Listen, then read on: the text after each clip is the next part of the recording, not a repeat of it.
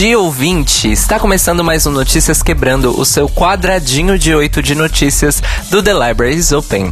Eu sou o Cairo. Eu sou o Telo. Eu sou o Rodrigo. E a gente vai começar, na verdade, com uma pequena nota de aniversário, porque nesse último sábado, dia 15, foi a comemoração dos 30 anos de carreira da nossa eterna rainha Márcia Pantera. E no dia anterior, na sexta, foi aniversário do Márcio, que dá vida pra Márcia. Então, teve uma festa gigantesca na Blue Space, como todo ano, no aniversário de Márcia Pantera, é importante ressaltar. Mas o elenco desta festa foi apenas lendas, gente. Teve a Marcinha do Corinto, que é a mãe drag da Márcia Pantera. A Dani Coach, que é uma é, herdeira, vamos dizer assim, da Márcia Pantera.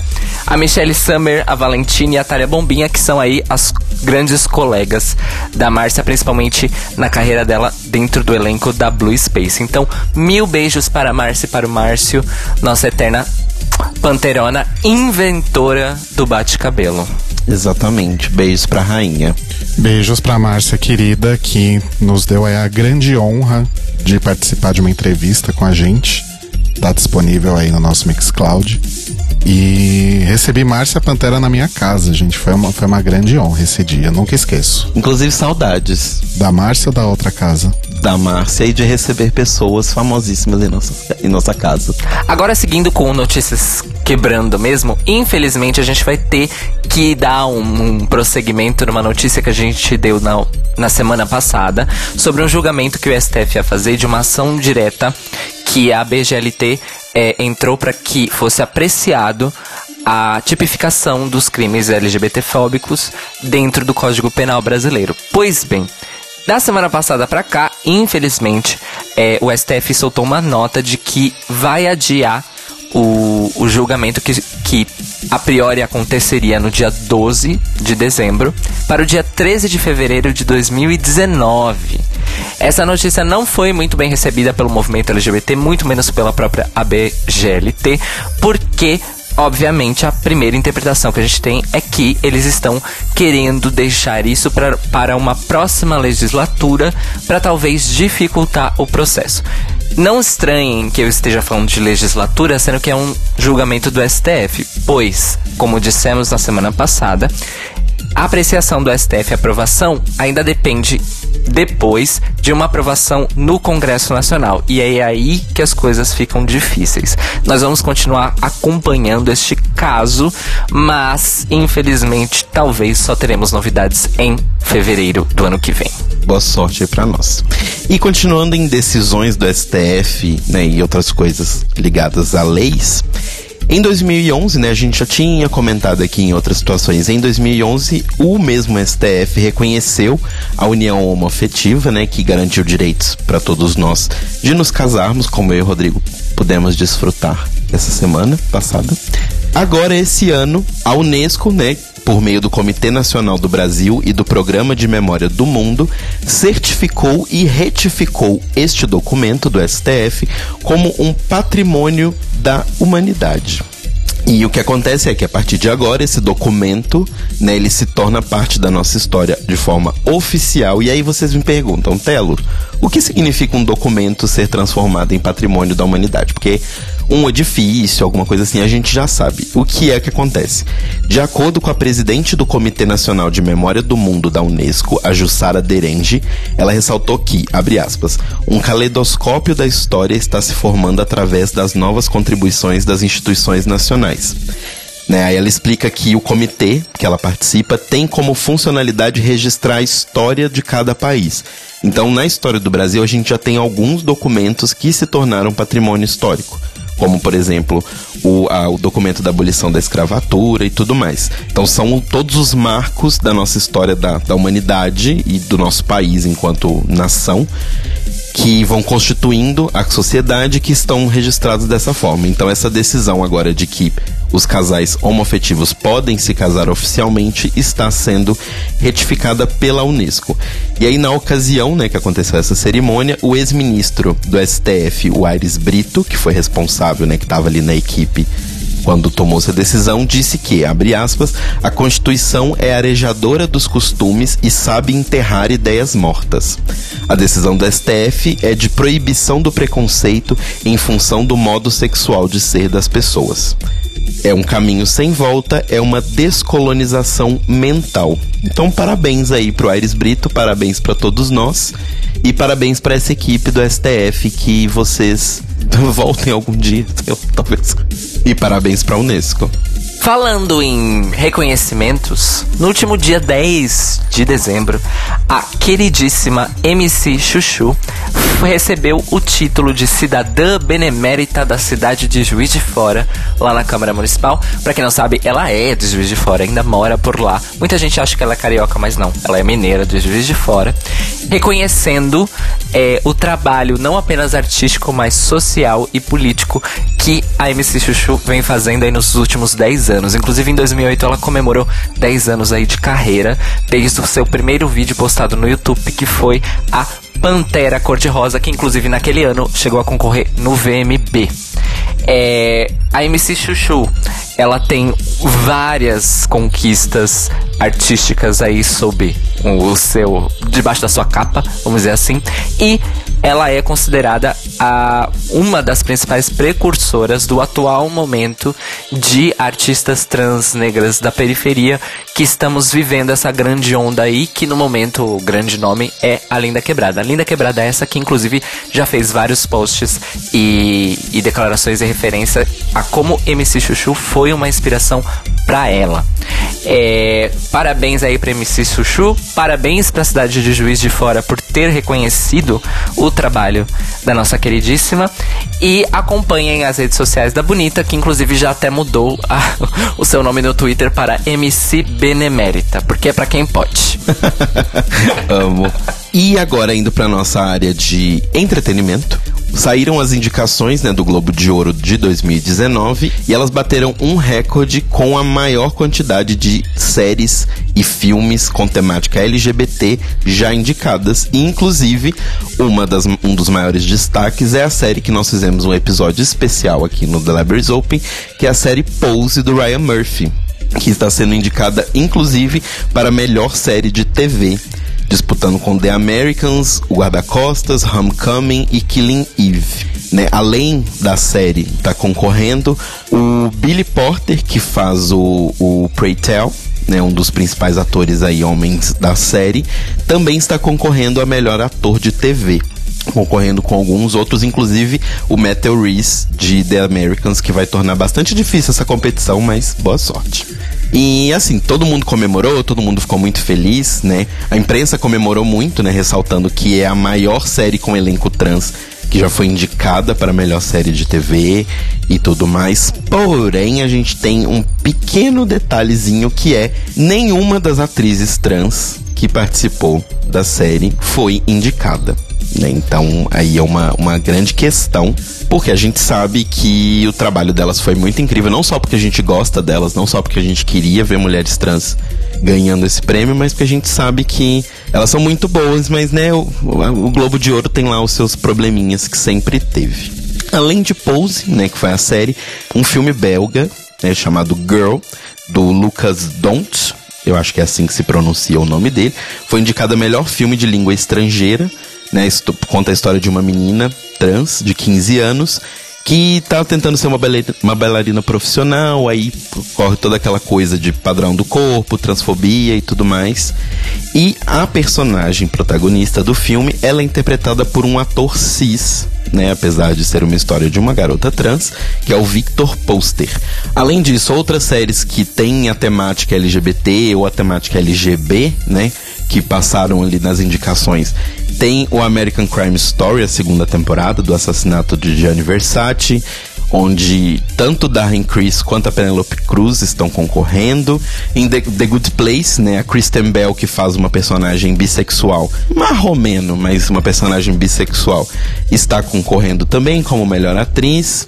Um, o ator Ben Whistle, que é gay de verdade, está concorrendo como melhor ator na, é, pela série Very English Scandal. Então tem vários outros. Além disso, em filmes a gente também tem o filme do Queen, né, o Bohemian Rhapsody e vários outros. Para vocês verem a lista completa, vocês podem ir lá no site do Enilucon, que ele fez um, uma seleção bem legal de todo mundo que está concorrendo. E aí a ONG GLAAD, né, que a gente sempre comenta aqui, que inclusive tem o prêmio lá dela que vai ao ar na VH1 todo ano, ela é responsável por divulgar diversos relatórios. Ela informou que o número de personagens LGBT diminuiu em 2017, desde o crescimento a partir de 2012. Então, estava crescendo desde 2012 e em 2017 diminuiu. Dos 109 lançamentos dos sete maiores estúdios, apenas 14, ou seja, 12,8%, incluíram personagens LGBTs.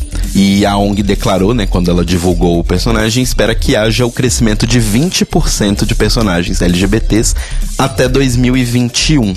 Então, assim, apesar de tudo, estamos felizes porque mostra que o Globo de Ouro está evoluindo, está incluindo séries com com outros tipos de temática, com outros tipos de preocupação né, ali nos concorrentes, mas esperamos que ano que vem eles sejam mais justos com as pessoas em si indicadas. E só sublinhando uma coisa, gente, é, o, lembrando que o Globo de Ouro é uma das pouquíssimas premiações dos Estados Unidos que não é entregue e nem decidida nem organizada por pessoas da indústria do entretenimento do audiovisual. Ela é dada por uma associação de jornalistas estrangeiros em Hollywood.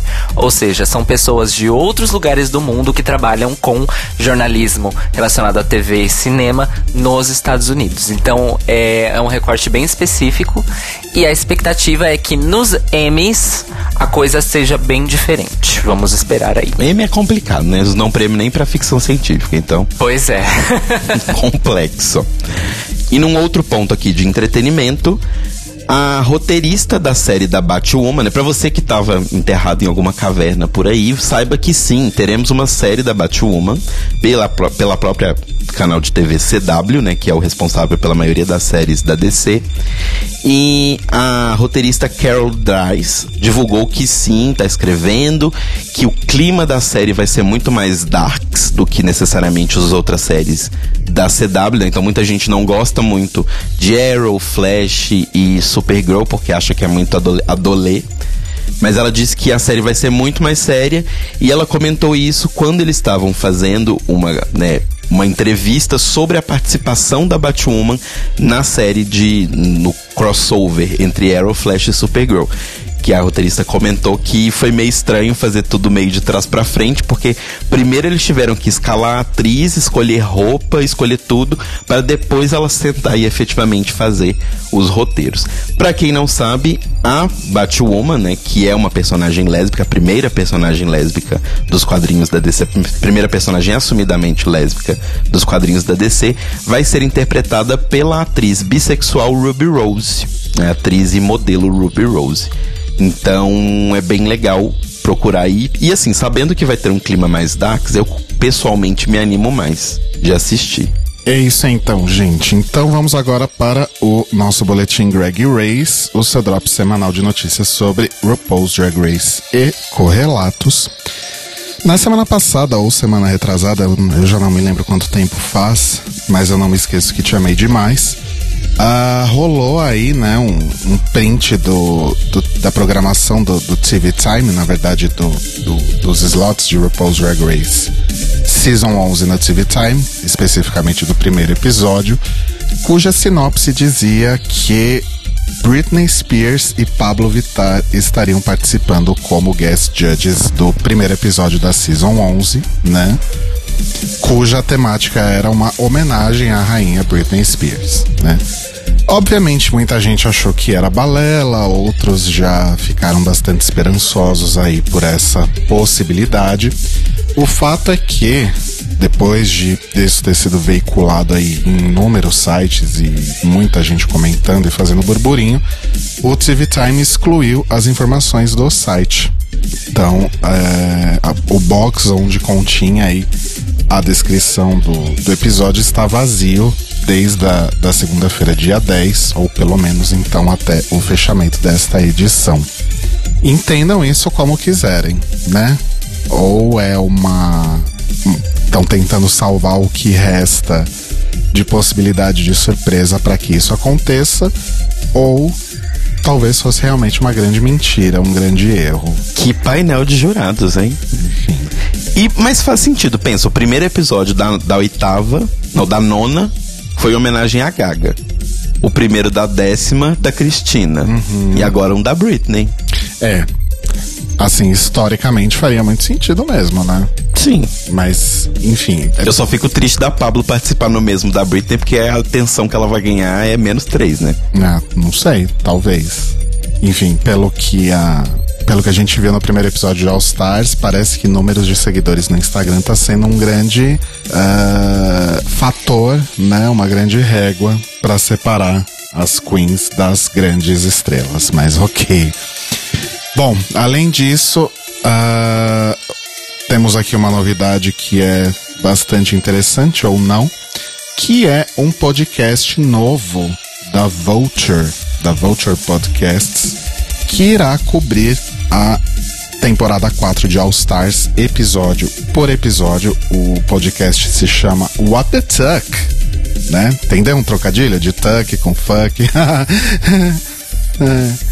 E ele vai ser apresentado pelo Joel King Booster, que é do Comedy Central, e que Joel King Booster. King Booster, que é do Comedy Central, e a Nicole Bayer, que é muito conhecida aqui pelo público brasileiro por causa daquele entre aspas reality show culinário, o Mandou Bem, né, o Nailed It, que tem na Netflix.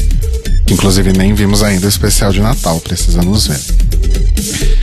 O site, a matéria, né, o artigo no site da Vulture, divulgando aí o lançamento desse podcast, diz que, na verdade, What's the Tuck é o primeiro e único podcast dedicado a recapitular RuPaul's Drag Race, né?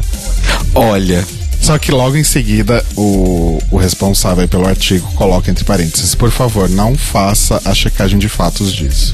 É, obviamente que eles não iam saber que a gente existe, mas nessas eles também ignoraram Race Chaser, né? Que é o podcast da, da Alaska e da William, que cobre aí, faz recaps de Drag Race, é, episódio por episódio, só que eles estão fazendo desde a primeira temporada, então eles vão começar a terceira agora, elas. E eles ignoraram também a Pilha de Cinzas, da qual nós renascemos enquanto Fênix, que é o podcast americano que já acabou há uns sete anos atrás, ou até mais, que se chamava The Libraries Open também, que cobria os episódios. É, pois é. Morreu antes da gente surgir, na verdade. Bom, e saindo da esfera aí de, de podcasts, indo para um, pra um, espectro mais amplo, eles ignoraram também totalmente todas as pessoas que têm canais de YouTube dedicados a recaps e reviews das temporadas de Drag Race, né? Mas enfim, boa sorte aí pra Vulture, né? Pro Joe, pro Joe King Boost e pra Nicole Bayer. Creio que pelo menos divertido vai ser, né? Então quem quiser acompanhar aí. Ok, vai ser toda segunda-feira, né? Veja só que icônico. só o primeiro episódio aí que vai ser na terça, né? Sabe-se lá. Por quê? Ok. Então, mais um podcast aí se você quiser se divertir sobre vendo as opiniões das pessoas, ouvindo as opiniões das pessoas sobre essa temporada de All Stars 4. Lembrando que nós temos também os nossos queridos amigos do Epousa Drag, né, que também fazem aí a cobertura da temporada atual.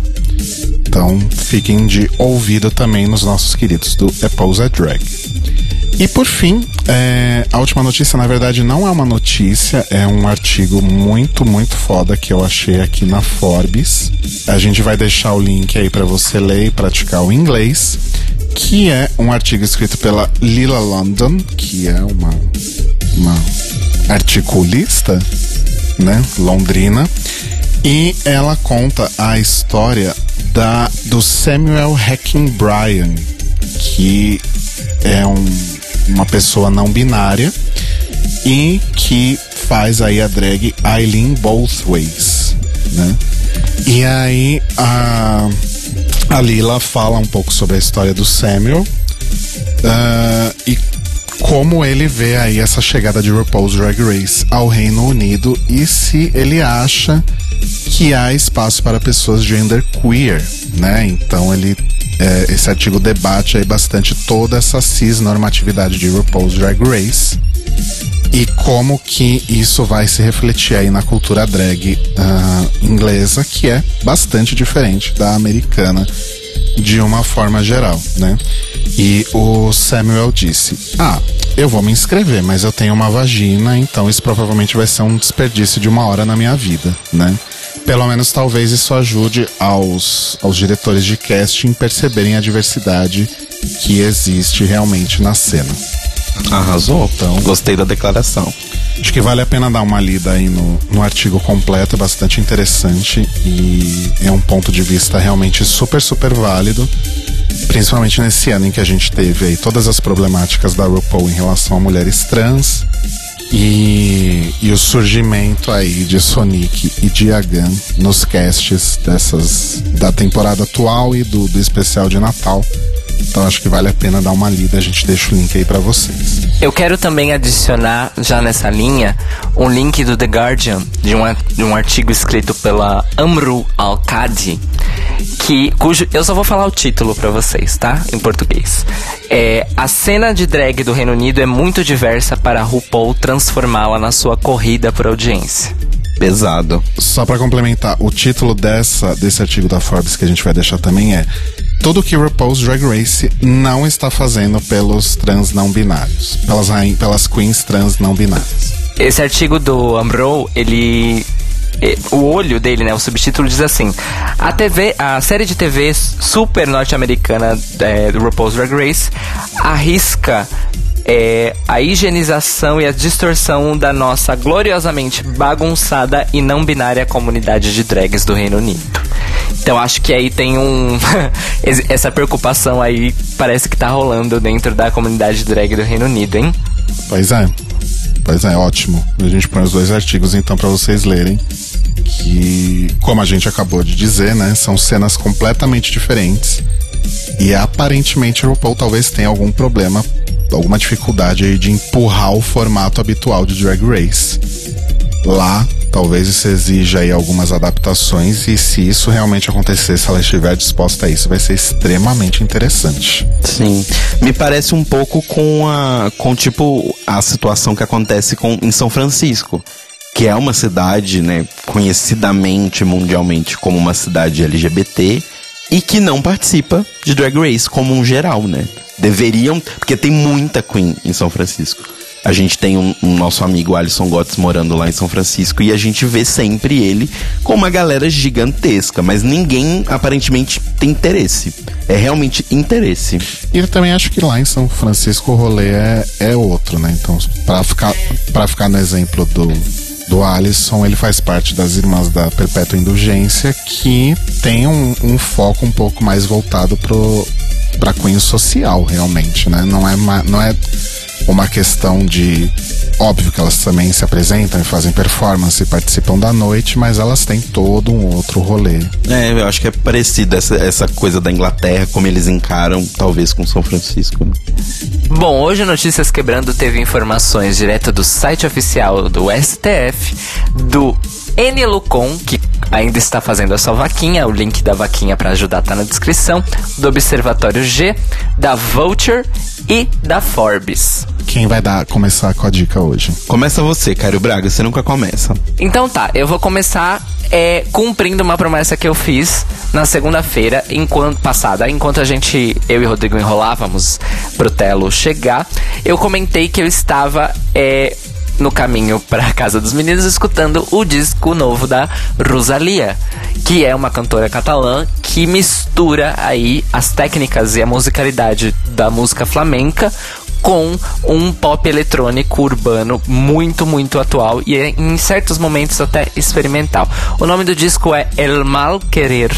É, a Bonita já conseguiu ganhar, se não me engano, dois Grammys latinos esse ano com esse disco e ela é atualmente a maior popstar da Espanha de uma maneira assim meteórica. É, então vão lá, escutem da Rosalia El Mal Querer e assistam os vídeos que ela tá lançando do disco no YouTube, que são todos maravilhosos. O disco tem um conceito, é uma história, tem capítulos, enfim. Só vão lá e arrasem. E aproveitem para treinar o espanhol. é, então, eu tô usando justamente para complementar as minhas aulas de espanhol. Porque assim, antes a professora só indicava os Maluma, os J Balvin da vida, né? E assim, eu até gosto, mas num contexto específico, né? E ela é mais suave, o que eu gosto de ouvir no dia a dia, assim. E eu achei super legal a historinha mesmo do disco, que parece que é baseado num livro que ela amava e cada capítulo é um. Cada música é um capítulo do livro e tal. Então, a minha dica vai ser um jogo, porque é um jogo que eu amo muito. E Rodrigo testemunha os meus dias. Vê como eu estou viciadíssimo. Ontem, inclusive, fui dormir lá para as duas da manhã, porque eu estava jogando. Que é Monster Hunter. E do que consiste o Monster Hunter, né? Ele é basicamente um, um jogo meio RPG, assim, que onde, onde você caça monstros, olha só. Daí o nome. Daí o nome, Monster Hunter. E a dinâmica do Monster Hunter é muito legal porque ele tem um, um pensamento meio que de. Eu vou falar isso, mas não entendam mal. De simulação, entre aspas. Então, do tipo, não tem barra de vida. Você, né, acerta os monstros. Você não sabe se o monstro está. Você está vencendo ou não. A única coisa que você sabe é que ele começa a, a bufar, ele começa a ficar cansado, ele começa a ficar nervoso ele começa a fugir, ele vai dormir, ele vai comer. Então você tem uma, uma relação muito diferente com ele, assim. Então os monstros interagem no cenário. Tem monstro que é inimigo de monstro, tem monstro que é predador de outro monstro. E é bem legal. E a forma como o seu personagem também desenvolve é muito interessante porque você não tem pontos. Você não aumenta a sua força, você não aumenta a sua. Né, um RPG, você vai aumentando status. Você vai matando esses monstros, vai recolhendo pedaços dele, chifre, rabo, asa, osso, etc. E vai fazendo armaduras. E então, com o passar do tempo, você vai melhorando muito mais porque a sua arma é melhor e a sua armadura é melhor. Mas o principal motivo que você vai melhorando é porque você, enquanto jogador, vai aprendendo como aquele monstro se movimenta, porque eles têm um milhão de movimentos e, e formas de atacar diferentes. Então você vai aprendendo como desviar dos ataques, onde é melhor atacar, onde ele é mais fraco e tudo mais. Então, com o tempo, um monstro que você matava, sei lá, em 30 minutos, você começa a matar em 5. Então é bem divertido. Tem ele, eu estou jogando a versão do Switch, que é o Monster Hunter Generation Ultimate. Mas vocês podem jogar também o Monster Hunter World, que é uma versão um pouco mais. É, como é que eu digo? Mais fácil, né, para introdução, porque ela tem menos regras. As regras são um pouco mais tranquilas. E que tem para PlayStation, tem para Xbox, tem para PC, então ele é mais abrangente. E vocês também, se tiverem um 3DS, podem jogar também as versões do 3DS, que são bem legais. Arrasou. A minha dica de hoje é na verdade, uma coisa que me deixou muito surpreso, porque eu falei sobre isso no Instagram e as pessoas super se interessaram e eu tô piramidando isso desde sexta-feira, que é uma dica de desenvolvimento pessoal, tá? Então, assim, é, essa época, né? Agora, fim de ano, tá todo mundo aí preparando os seus planos e as suas resoluções de ano novo. Então, esse é o momento bem certo para isso. Meninas, olha só o que, que vocês vão fazer. É uma metodologia chamada Level 10 Life. Ela consiste em definir metas e é, checar o, o, o, nível aí de, de atingimento dessas metas em que você está para 10 áreas específicas da sua vida. Essas 10 áreas são relacionamento pessoal, então a coisa de forma geral não é relacionamento amoroso, desenvolvimento pessoal, espiritualidade, finanças, carreira, relacionamento amoroso, casamento ou whatever, diversão, viagens e entretenimento, giving, né, que seria contribuições, caridades e devolver para a vida o que a vida te dá. É, ambiente pessoal, pode ser sua casa, seu trabalho, etc. E saúde. Então são 10 áreas. Aí você vai criar uma matriz, né, uma tabelinha com os 10 assuntos no eixo X, é o eixo de baixo, e no eixo Y de 1 a 10, né, de, de 1 lá embaixo até 10 lá em cima, e vai ver o quão você está perto de atingir as metas que você definir para cada um des, dessas 10 áreas da sua vida. Eu sugiro começar com uma meta para cada uma, né? Pra também você não se encher de meta aí que depois você não vai poder cumprir.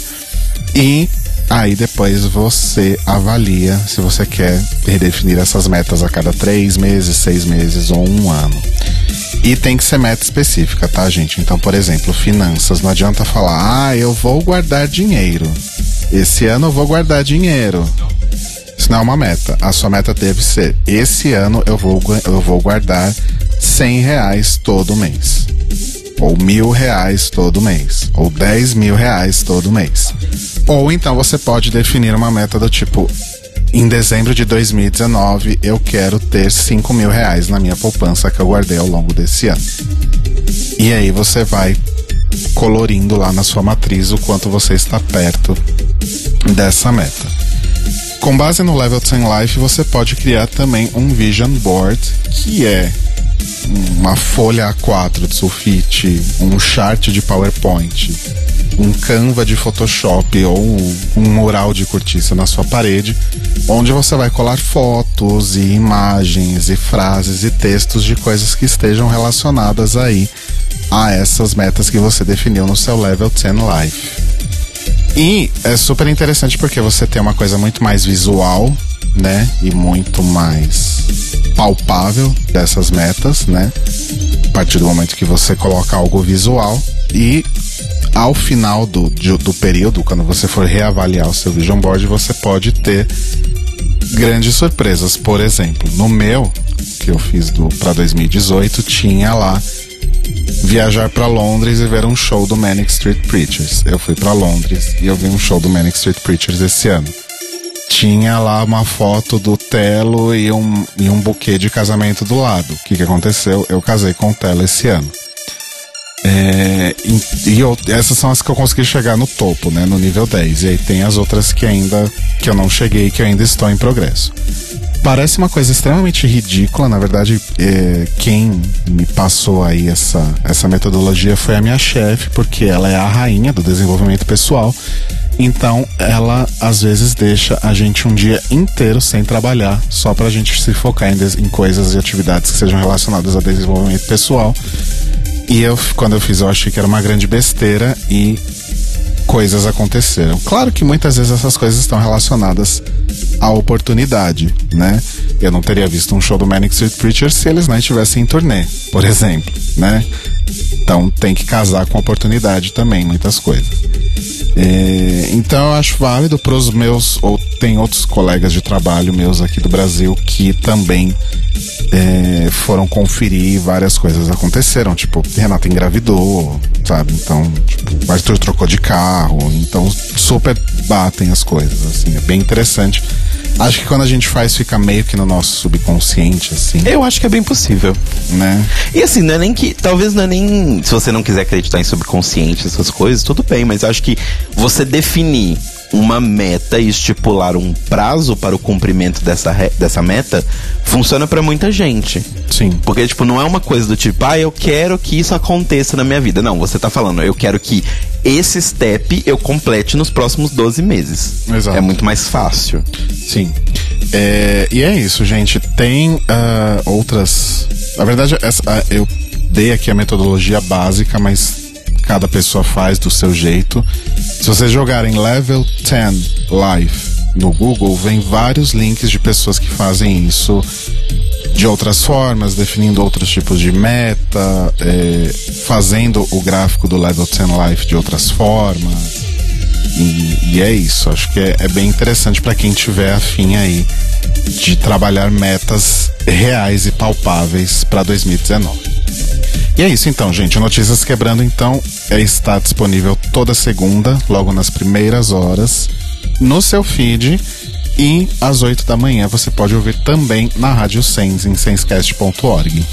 E se você quiser comentar as notícias, passar pra gente quais são as suas 10 metas de 2019, você pode mandar um e-mail para thelibrariesopenpodcast.gmail.com No Facebook e no Mixcloud nós somos barra The Libraries Open Podcast e no Instagram e no Twitter Tlio Podcast, T-L-I-O Podcast. Nós nos ouvimos e nos falamos novamente hoje à noite ao vivo na Rádio Sens em senscast.org a partir das 21 horas para falar sobre o episódio de estreia de RuPaul's Drag Race All Stars 4, que Grandes Estrelas 4.